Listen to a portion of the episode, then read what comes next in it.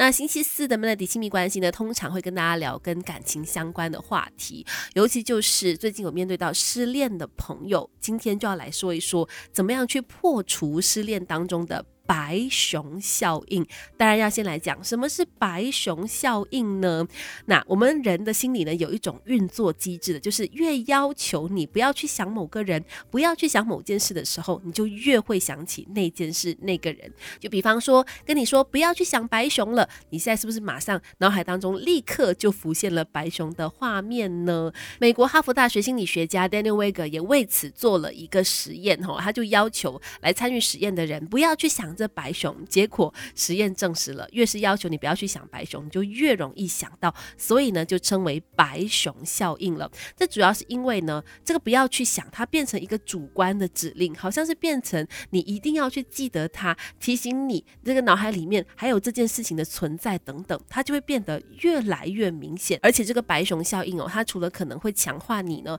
不断的去想着那些你原本想要阻止自己去想的事情之外，它也可能有其他的影响。感情这一刻，一起来补补习。Melody 亲密关系。那今天在 Melody 亲密关系就提到失恋当中的白熊效应，就是很多人会跟你讲，哎呀，你不要再想他了啦，你不要再想你们过去的恋情了啦。结果你在这个失恋的过程当中，你更加的想起他，这就是美国心理学家提出的白熊效应了。就是你不要去想那个白熊，结果你更加的想起那个白熊哈。那另外你知道这个白熊效应，它除了是强化了你原本不想去想的事情之外，外呢，也有可能有其他的影响，比方说，因为你会一直阻止自己去想嘛，可是你又一直想起，那这种控制不住自己的感觉，会加强你的挫败感，让你更加变得患得患失，甚至出现厌世的感觉啊、愤怒啊、罪恶感啊等等的情绪，长期下来，自然也可能会影响到我们的生活。比方说，你会有失眠啦、焦虑啊、情绪紧绷等等的问题。这也就是为什么在失恋的时候呢，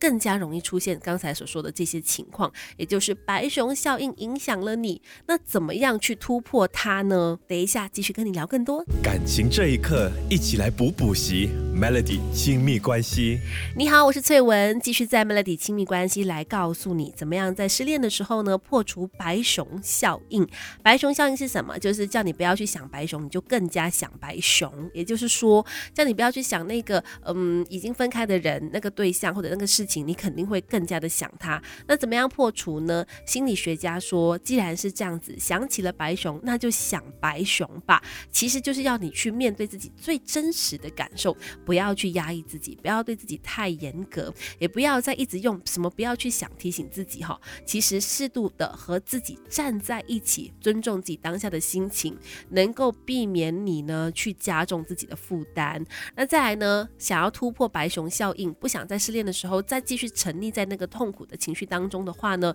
那专家告诉你，想到白熊就去想红色的车吧。也就是说，转移你的注意力，而且是透过明确的目标去转移，让自己真的能够暂时没办法或者没有多余的心力去想这件事。可以为自己在其他的事情上去设定某个目标。想到原本的事情的时候，就让自己去想别的，去想想你其他那个要设下的目标怎么样达成啊？我觉得工作寄情于工作就是一个最好的方式。那透过这两种方方。法交替的去试试看，其实失恋也能够慢慢慢慢的去缓解它。希望此时此刻正在经历白熊效应的你，可以透过这两个方式突破那可怕的白熊效应吧。